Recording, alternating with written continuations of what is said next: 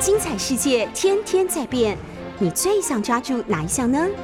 跟着我们不出门也能探索天下事，欢迎收听《世界一把抓》。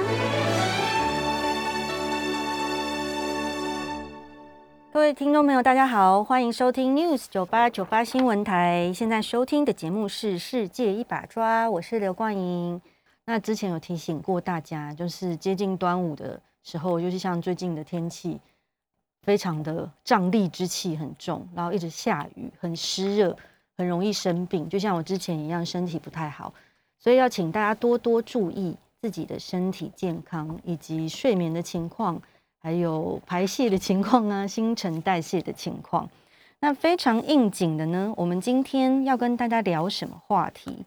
第一节呢，在我们播歌之前，那个我想跟大家聊几个关于有健康的新闻，跟我们今天的来宾非常的相关。我今天请了一个我很喜欢的来宾，他是心理学的专家。那我们今天要跟大家聊什么呢？那同时呢，也欢迎大家到 YouTube 酒吧直播现场来。看久违的我以及我的助理主持人，在荧幕的左下角，阿姆阿姆大声的吃着他的早餐，他的洁牙骨。我刚刚的那个那个气质就跟我讲说，哇，他好幸福哦，他一大早就在吃洁牙骨，就是在各位上班族匆匆的赶往办公室，然后你可能因为睡过头，或者是塞在路上，或者是你 work from home 一下子惊醒，还来不及吃早餐的时候。有春却在那边大快朵颐，是不是有一种伦不如狗的感觉？当狗就是这么的幸福。好的，今天要跟大家聊什么呢？因为现在居家办公的人应该还是很多。那居家办公有好有不好，最大的好处当然就是你节省了通勤的时间。那坏处就是因为你工作跟休息的空间跟时间都没有分隔，所以它应该会大大的影响你的生活品质以及起居的品质。最主要的呢，助理主持人把他的零食甩到一边，而且现在自己找不到啊，他又叼回去留。好，那那个最主要的坏处呢，很多朋友都跟我反映说，因为工作跟生活在居家工作以后，或者是你现在还在居隔的期间，因为没有分野的关系，所以包括呃你吃三餐或者是睡觉的气氛跟氛围都非常受到那个工作的影响，所以很多人。有一种显性的风险，就是隐性的风险，就是说居家工作开始以后，或者是时间一拉长，他的睡眠品质会变得很差，然后慢慢的有很多人那个失眠的状况越来越严重。那失眠会有什么情形呢？最主要的讲个令大家最害怕的，失眠最严重、最大害怕的情况，除了你精神不好之外，这个是我个人最害怕的，好不好？我个人。睡眠不足容易肥肚子，这个标题是不是很恐怖？大家就会忍不住低头看看自己的肚腩。对，好，你赶快好好看看自己的肚腩。大家看着自己的肚腩的时候，身边就会想到自己，或者是身边有些朋友就会说：“啊，我真是光呼吸就会变胖的人呐！只要呼吸我就变胖了。”是不是有很多朋友会这么说？听起来好像很心酸，但其实他或许是真的吃的不多。哎，我的气质小玉上线，小玉早安，大家早安。那个，但是医学研究指出，有很多事情不是因为你吃的很多而导致肥胖，也不是因为体质，而是大家知道睡眠不足或者睡眠品质不好，很容易导致肥胖。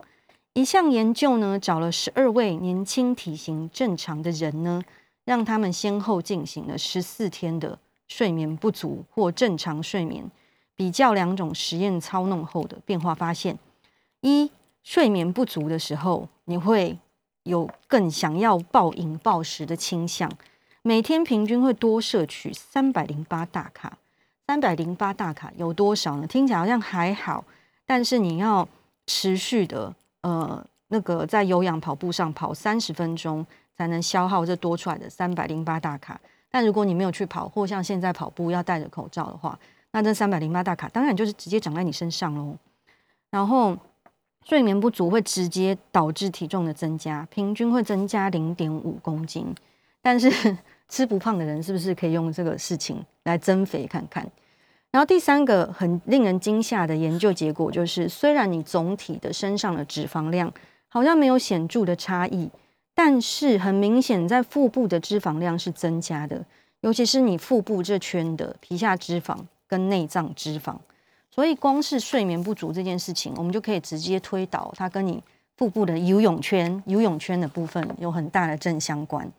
那再跟大家分享一个比较没那么恐怖的新闻呢，就是运动有助于睡眠这件事情，大家都知道。但是什么样的运动会有助于睡眠改善呢？那那个科学研究又研找了一群那个过重又不爱动又高血压的成年人，然后把他们分组。来比赛这样子，那个结果就是证明了，在重量训练、不运动、有氧运动跟有有氧混合重训这四种分组实验之下，那有助眠效果最好的是重训这一组，就是你单纯只做重训这一组，对于有氧呃对于睡眠这件事情的效果是促进是最好的，所以这两个指数给大家参考一下。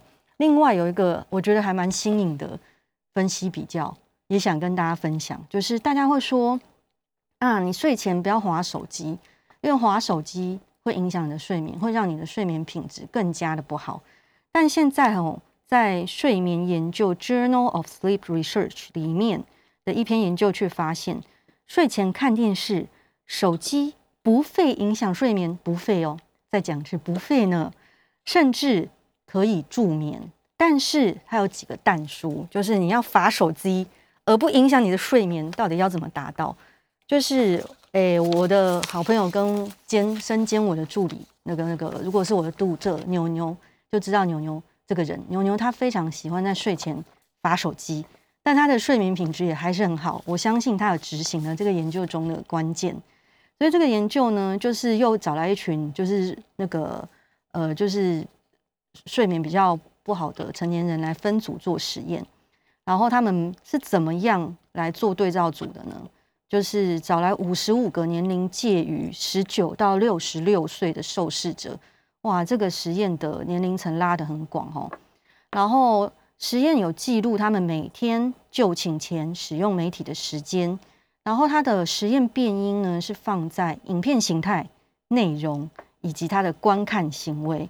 然后他们在受试者的头皮上贴上探测片，透过远端去观察他的大脑活动，然后去记录他什么时候睡着、睡眠品质和总睡眠的时数。结果呢，这个呃，去执行这个研究的助理教授艾利索普指出，研究结果不但表示睡前看三 C 没关系，而是看了会使身心放松，对睡睡眠可能有帮助。或至少那个没有害处，但是他这个但书是蛮特别。他说你要设定好你原本应该要睡觉的时间，你要睡到足量。比如说你应该要十一点睡觉，那如果你真的很想滑手机的话，你就要在十点开始滑手机。就是如果你预计自己会滑一个小时，那你就要提早，你不能一直罚一直罚，就罚到你的睡觉时间了，这样子就会影响睡眠。然后还有一个最大的关键是，那个呃，艾利索普有说，就是你在睡前划手机，你的品质内容是一个很大的关键。他就说每种媒体内容都不一样，所以不能用看荧幕就会影响睡眠来一概而论。但是什么样的那个呃内容呢，会就是会影响你睡觉的品质呢？很容易想象的啦，因为如果你在睡前看一些。让你心理压力很大新闻啊，比如说哦，你在睡前啊，如果你对疫情很焦虑，然后你就好死不死在睡前再重看一次陈时中的直播，然后你就会觉得，哦天哪，疫情真的很严重，然后这促进助长自己的心理压力有没有？然后或是像我本人，我是一个那个坏例子，像最近那个我之前很爱追的新的那个 Netflix 的影集《怪奇物语》，就又推新推出新的集数了。而最近我就在睡前看《怪奇物语》，然后《怪奇物语》呢，我简介一下它的剧情，就是呃一群小孩要打怪物，讲完了就是这样。然后反正他演的每一集都是一群小孩要去打那个怪物，但是他新的集数的血腥程度跟恐怖程度更胜以往。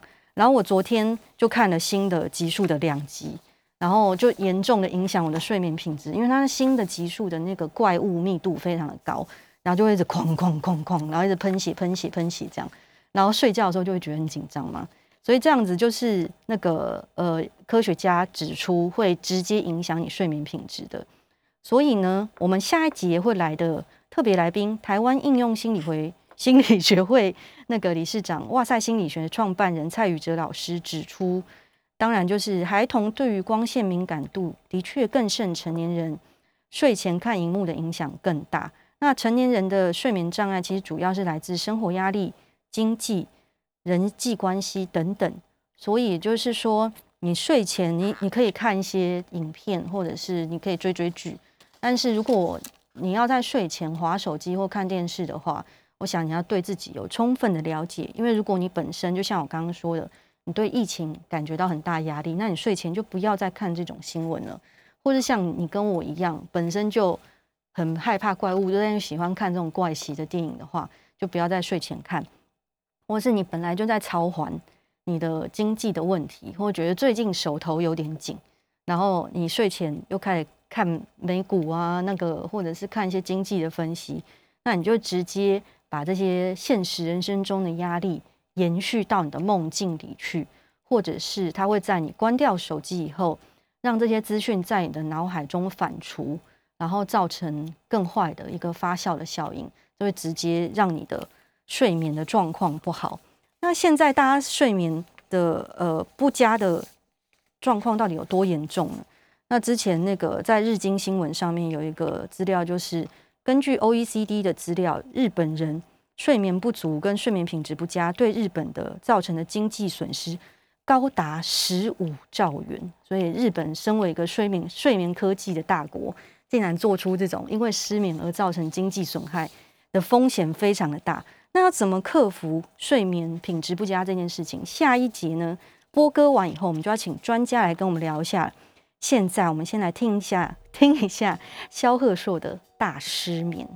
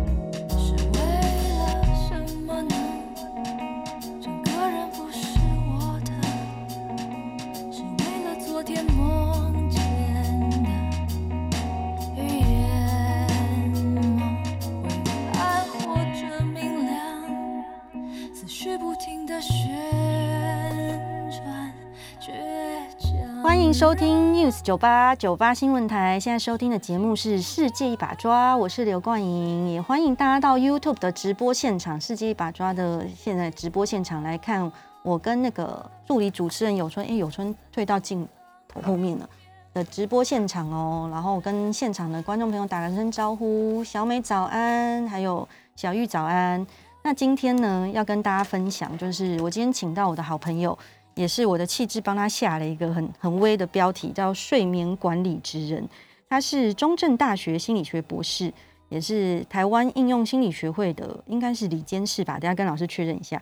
然后也是我非常爱听的一个 podcast 节目《哇塞心理学》的创办人。我们现在先欢迎蔡宇哲老师。Hello，老师好，老师好久没见到你了耶。对啊，对，隔空见面。不过我看得到你，你看不到我啦。哦，你有你有看到我是不是？我不是叫你不要开荧幕吗？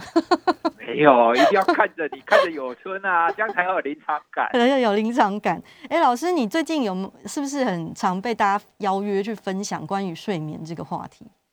睡眠的主题大概每一个月一定都会有几次，那包含是比较专业的，好、嗯、像是比如说跟专业的人员，嗯，是心理师，那也有一些是跟对大众的，那也有一些比如说科技园区，可以说是台湾到处都会有不同的睡眠议题存在。嗯，所以现在那个睡眠品品质不佳，或者是大家入睡有点困难这件事情，是不是已经变成台湾民众的一个就是共同的烦恼了？所以大家对啊，这个其实，这个其实可以说是全球的趋势。像你刚刚有提到日本的情况，因为日本为什么是科技大国呢？因为他们其实从几年前他们已经预见了，嗯，就是将来这个睡眠一定会成为一个问题，嗯嗯，哦，所以呢，他们其实从政府，然后从各大企业，他们都非常努力的去研发怎么样去帮助人睡得更好。对，所以他们现在产生非常多助眠的科技。那开始一一的在检证，在运作。哦，那其实像美国或者是欧洲各国，其实他们也都不断的在谈，你要怎么样可以睡多一点，睡好一点。嗯，哦，所以呢，这个其实不只是台湾呐，是一个全球化的一个现象。嗯，老师你自己身为一个睡眠管理达人，你本身的睡眠品质怎么样？理想上大概都会不错，像我一般来讲，我 大概第一个就是睡眠是规律的哦，我睡觉时间跟起床时间大概都差不多。第二个，我的睡眠时数大概都会抓在七小时左右。哦，不过呢，也不是每一天都这样啊，我也是会失眠。哦，不过我觉得我比一般人还要幸运的是，我有足够的睡眠知识。当我失眠的时候，我会知道怎么样去调整。嗯，哦，因为很多长期失眠者。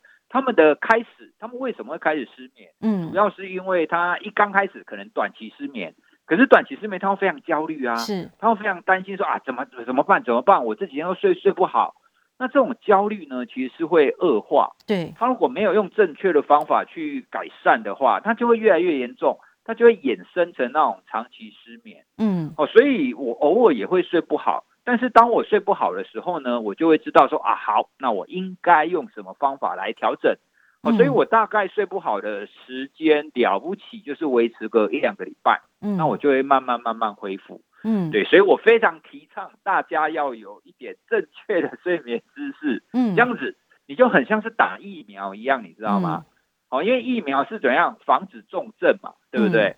哦，所以如果大家有一个正确的睡眠姿势的话，你就不会让你的这个睡眠困扰持续很久，就很快可以帮你恢复。嗯嗯嗯。我们在直播的听众朋友说，哦，这个主题很多人都极关心，希望寻求解方。那老师刚刚在那个跟我们聊天有谈到说，如果老师有小失眠的话，然后会用那个睡眠自己的睡眠姿势去调整，然后大概过。那个比较长的话，大概一两个周期就可以调整回来。那那请老师跟大家分享一下，老师大概会用一些什么方式去帮自己做调整呢？应该说，如果我睡不好的时候，我会更加的去注意我自己的生活规律性。嗯，好，那什么叫生活规律性呢？如果我们讲比较大的原则的话，因为我们在白天的时候，你有比较多的活动量。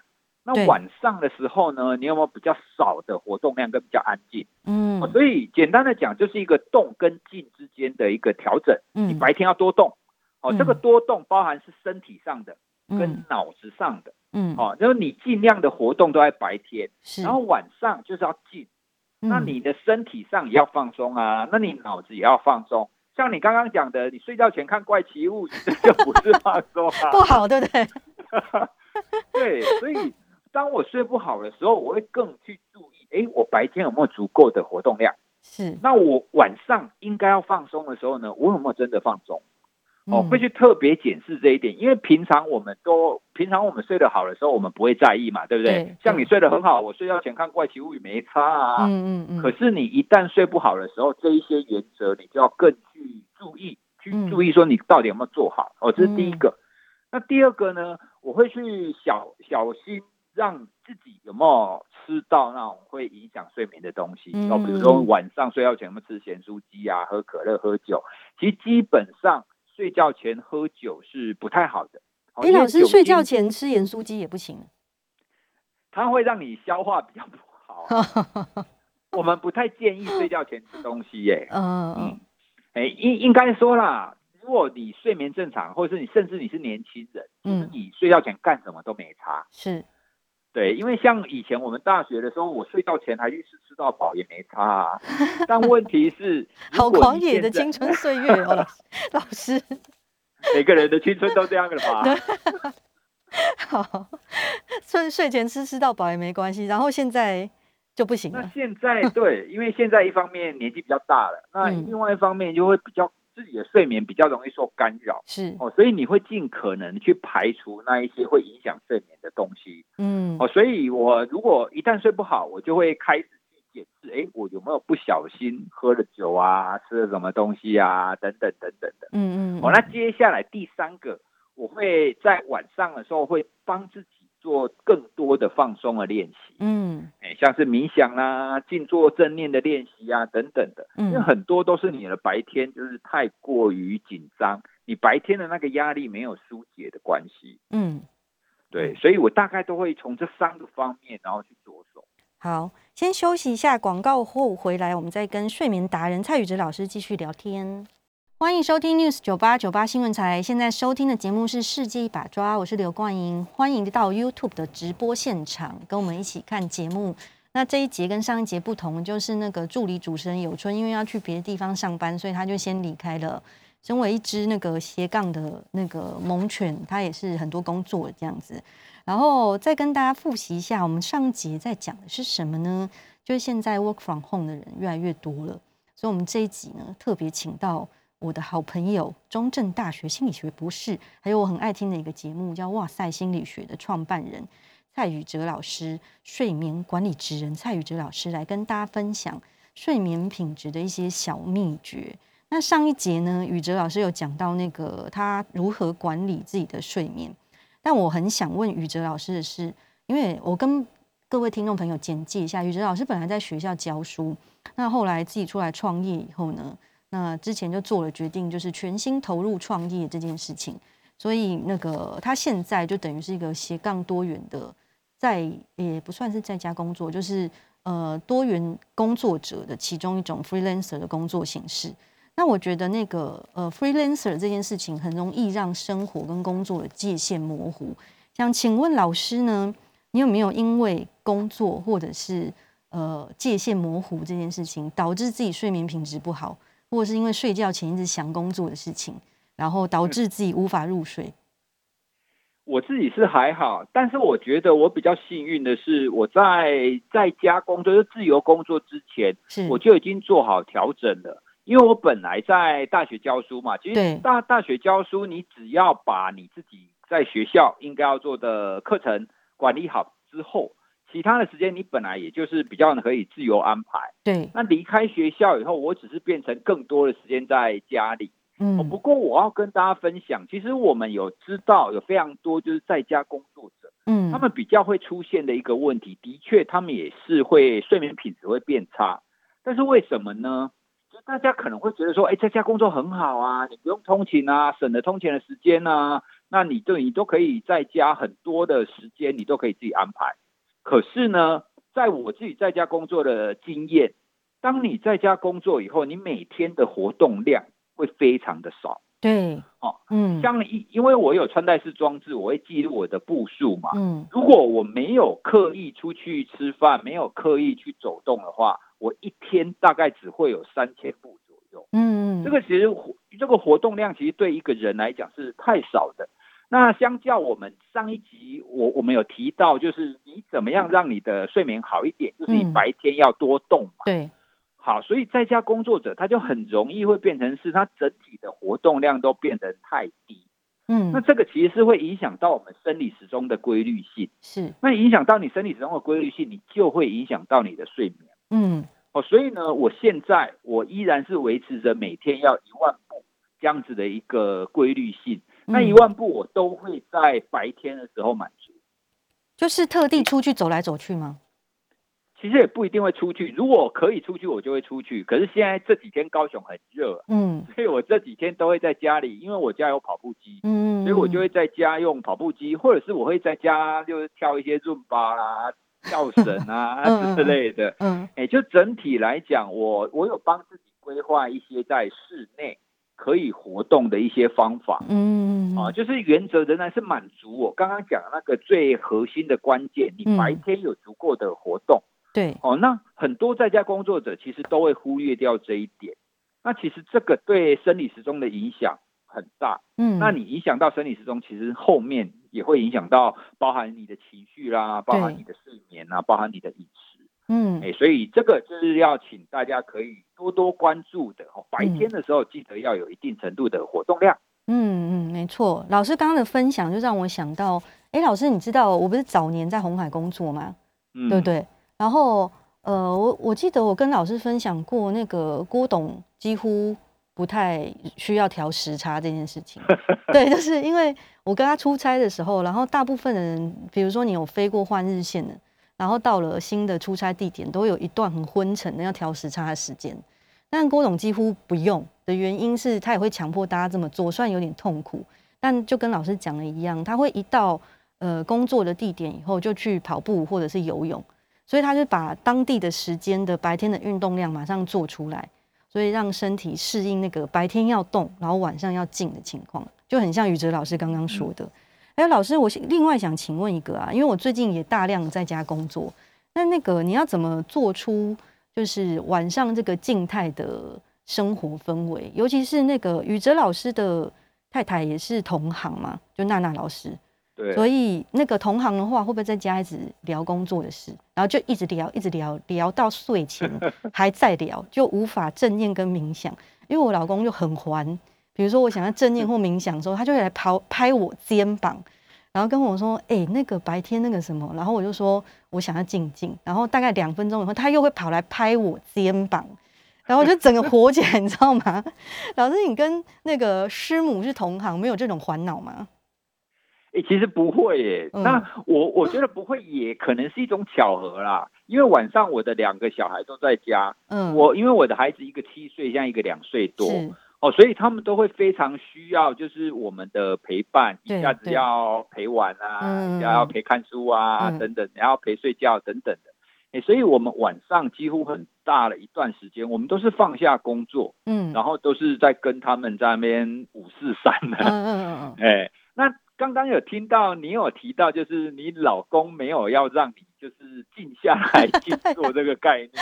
其实跟跟大家分享，其实有的时候你也可以全心的投入，比如说跟老公、跟孩子一起去对话，或者是一起去游玩。嗯嗯，那其实也是正念感受的其中一一一种体验方式啦。是，欸，因为像我有的时候就因为我那个两岁多的。女儿哦，她一定会叫你煮积木啦，叫你干嘛啊？嗯、对，那有你就全心全意的那二十分钟左右，你就投入，就在那边陪他。嗯，其实这也可以让人有一定程度的一个放松的效果，嗯、而且你也会感受到你跟家人之间的联系会变得比较紧密。嗯，哦，所以很多人，比如说以育儿来讲，大家大家很习惯用手机育儿，哦，就是你就在那边玩啊，他就在那边划手。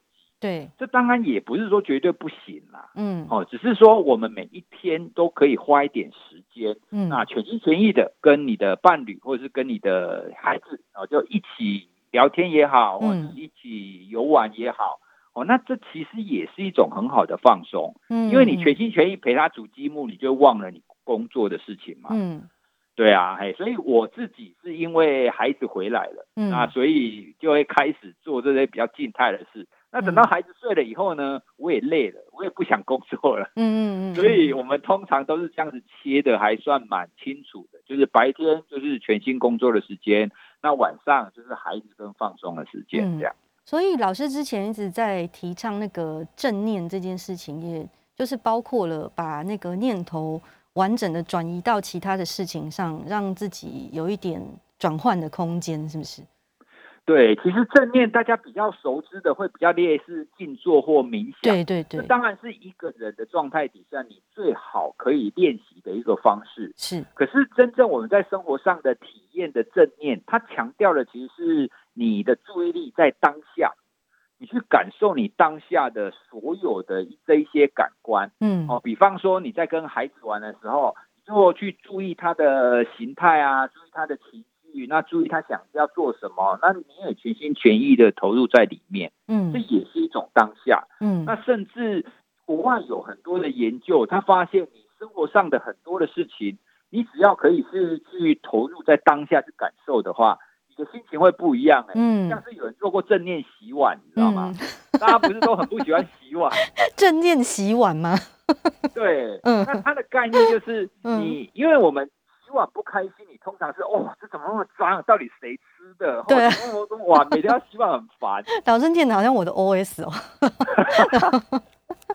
可是正念洗碗，你今天回去，或者是你下次洗碗，你可以试试看。就是你你在洗的时候呢，你就去感受，比方说这个水冲下来的温度，就觉得哎、嗯，水的温度是什么样子？然后那个洗洗碗巾，那咕溜咕溜的触感。嗯，什么样子？嗯，那它咕溜的声音是什么样子？有没有一个节奏？嗯，那你在洗的时候呢，这个碗的那个表面，它的变化是什么样？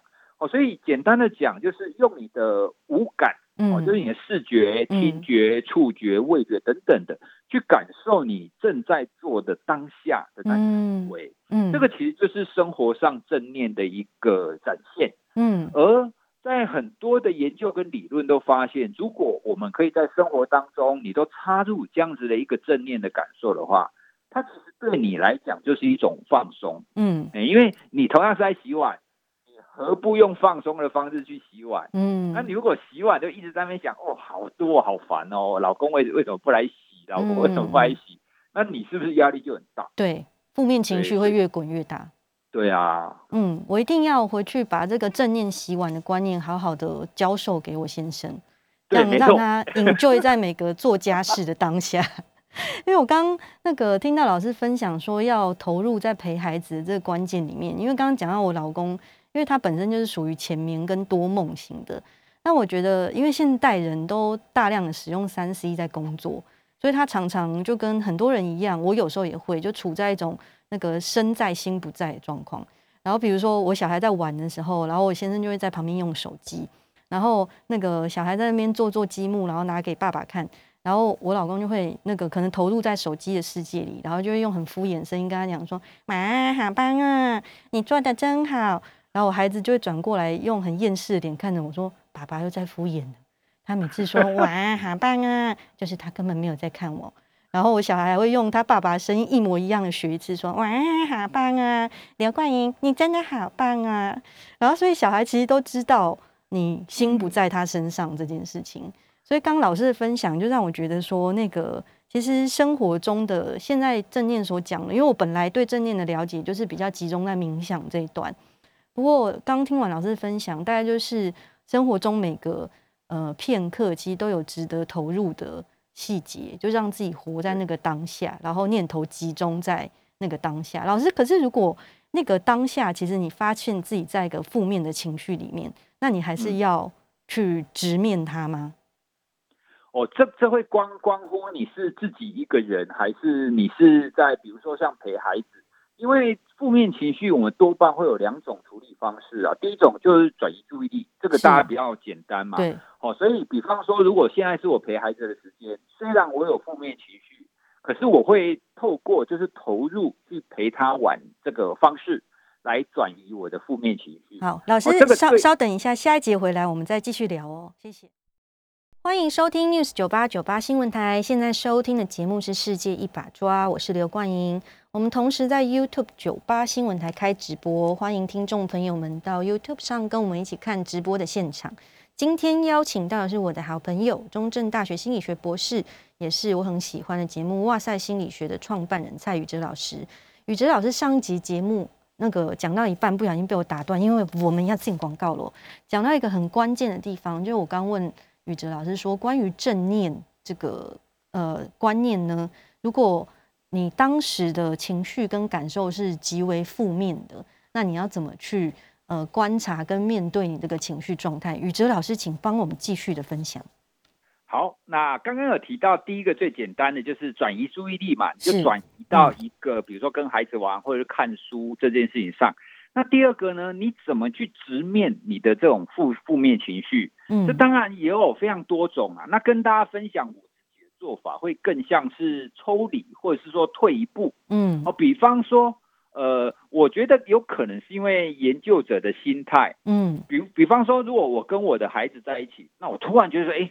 哇，做阿杂哎，就是情绪很差，嗯，就觉得很烦躁。那我就会开始想，我就会退一步想，哎，我为什么会这么烦躁？嗯，那它的原因是什么？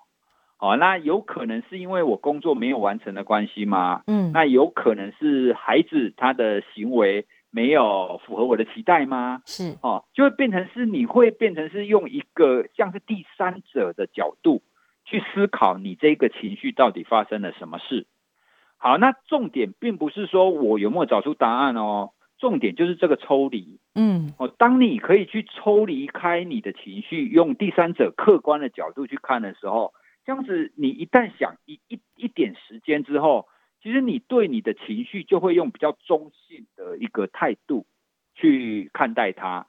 哦，那这个其实就是在正念里面强调的，就是你要不评价。嗯，而且你是中性的去对待你所感受到的这这个这个情绪跟这个感受，嗯，哦，所以每一个人的方法不太一样。我是用这种退一步，用第三者角度的方式去思考现在的感受，哦，你不要自己跳进去漩涡里面，嗯，哦，你就去想各种可能性。有的时候你会想到说，哦，对。其实这件事情你这么烦，其实也并不是一定是孩子的错，嗯，也并不是一定是我的错，嗯，哦，这可能是因为我们我跟孩子不对频而已，嗯，因为孩子喜欢快乐嘛，对不对？嗯，那当然是以快乐为主啊。那我是我可能就当下我想要工作，嗯，就我我们两个的方向不一样而已。那有没有可能我们稍微调整一下？那或者是就像我刚刚上一集跟你讲的，有没有可能我是放下工作？嗯，十分钟，我全心全意陪你，嗯、让你快乐。嗯，那你快乐完就换我工作。嗯嗯嗯。哦，所以就是我生活当中就遇到这种负面情绪的时候，他就会跳出这种解决模式，嗯、然后去研究、去思考，说到底是怎么回事。嗯。哦，那透过这样子比较中性的方法去观察、去感受你的负面情绪。哦，那一段时间以后，你会发现你的这个负面情绪就很快的可以把它终止掉。嗯，好，我我们刚刚讲那个抽离最重要的就就不是要找答案，而是你要中断它。嗯，哦，当你可以中断它的时候，你就比较不容易受到它的影响。嗯嗯嗯嗯，就是关键是我们不要就是跳进那个负面情绪的剧本里面，然后把它越演越烈，有没有？对对，因为我发现那个其实。因为我很爱听那个哇塞心理学嘛，然后 这哎这集不是哇塞心理学买的置入，是我本身很爱听，哦我被台长赶走了。那个就是呃，老师在节目里面常常会跟很多不同的来宾对谈，但因为有趣，就是每个人其实人格特质不同，然后生命经验也不同，所以在面对挫折跟失败经验的时候，大家会有不同的处理方法。那我有时候听到就会觉得。哦，那个谁谁谁啊，然后他去面对失败的状况很特别，因为像我早年我比较年轻的时候，就是呃像老师说的那种，我会把负面情绪越演越烈，或者是一直去抽丝剥茧的想。然后我记得我上次上老师节目的时候，我有跟老师聊到这件事情，然后老师就有跟我说，他觉得呃，因为我本身也是作家，也是有在写书嘛，然后老师就跟老师就跟我讲说。诶，叫我不用把这件事情就是看得太严重，因为有一些呃创作者或者是写作的人，确实是会有比较喜欢去挖自己情绪的这个习惯。但是如果那个慢慢的建立就是正念，或者是去客观的看待自己情绪的这个习惯久了，好像会对自己的影响是比较正面的。然后后来我就慢慢的练习，就是去观察自己情绪这件事情，我发觉其实是。还蛮有效的，而且去呃把自己他者化，就像老师刚刚讲的，你用一个旁观者的角度去看自己的情绪，或看现在发生的事情，就会觉得好像一切都没有那么严重，然后也比较不会带进那个睡眠的剧情里面去。所以那个我身边有一些朋友呢，他们是呃假正常工作日的时候，因为工作的情绪影响的关系，所以就是一到五的睡眠状态都很不好。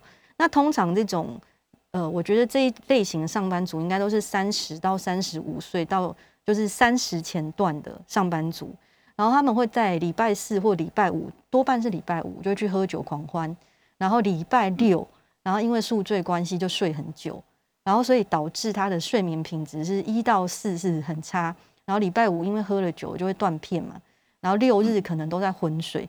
老师，你对于这种大起大落型的睡觉的状态，那个专业上的看法是怎么样？六日这样是补得回去的吗？这个其实是非常不推荐的，非常不推啊。嗯，对，因为其实这个现象它也几乎是一个全球性的现象。对啊，哦，因为随随着我们的工作越来越复杂，现在睡眠就整个发现一个我们叫它社交时差。社交时差，嗯，对，就是像你刚刚描述的礼拜五。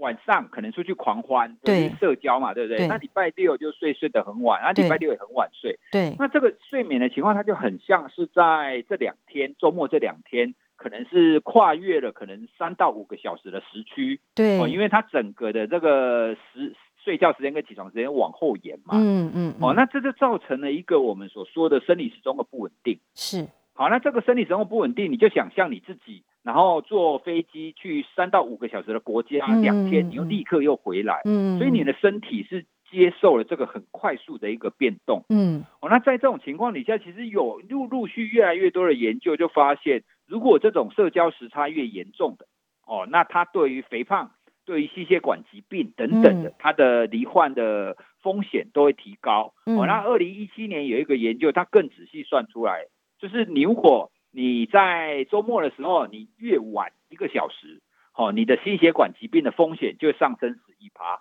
这是也太恐怖了吧？对，所以你晚两个小时，它就二十二趴。哦，它它就是用这种方式在累积的。嗯，对，所以我们通常会不建议，就是在周末的时候，就是非常严重的补眠啦，就是狂睡这样子。嗯、对对，老师说的很正很真切，因为我这个。就是有几个这种经典喜欢在周末狂睡的朋友都很胖，哎，这样我的朋友会不会对号入座？没有，反正就是这些胖子就是在说你们。那老师，如果他是就是有这种状况，就是一到四因为工作的状况睡得比较不好，那到周末的时候他又比较放松，那这样子比较适当的睡法应该是怎么睡比较好？他周末就是会能睡比较久，那要怎么补是比较适当的？对，其实我们还是要从治本之道哈，因为它周间睡太少嘛，所以我们多半第一个一定要去调整它周间。那你周间晚上如果真的不能睡太多，那你有没有可能白天可以小睡个二十分钟？嗯嗯哦，那尽量啊去用这种用小睡一次，或者是周间多睡个二二三十分钟的方法。哦，这是第一个。那第二个呢，我们也不是说你一定不要周末补眠，但是你周末补眠的原则。就是不要比你平常周间的时候在变动超过两个小时。嗯，哦，比方说你平常周间你可能是七点起床，是，那你周末的时候你就让自己补两个小时，补到九点。嗯嗯，对，因为变动太大就会出现我们刚刚讲的社交时差那样的现象。那一般我们会觉得说你的变动如果小于两个小时的话，那就在可以接受的范围。嗯嗯，对，所以你周末还是要补。但是呢，就不要用那种延后睡，然后又延后起来的方法。嗯、如果真的睡不够呢，其实你周五应该要早一点睡才对啊。嗯嗯嗯，我年轻人通常听不进去了。对，通常都是要年纪像我这样子，我们才知道的话。嗯、对，嗯，谁跟你我们呢？老师不要把 我们会不会分为一谈哦。我们女性都是永远是我啦，像我这个样子。今天跟老师聊了很多睡眠的知识，但因为时间关系，那个今天好像聊的还不过瘾，下次再邀老师来节目上。没问题，我们再来聊聊第二集。对，因为我们我今天先帮听众朋友做个几个总结，因为直播很多朋友在问那个睡觉的问题。关于睡觉这件事情呢，老师刚刚今天讲了几个重点，就是我们白天要多动。然后晚上要渐渐的把自己的状态调到静态的模式，然后还有你要小心饮食，睡前不要吃太多，以及我觉得今天很受用的一个状况就是你要活在当下，enjoy 生活的每个片刻。今天谢谢老师，我们下礼拜三再见。谢谢，拜拜。拜拜。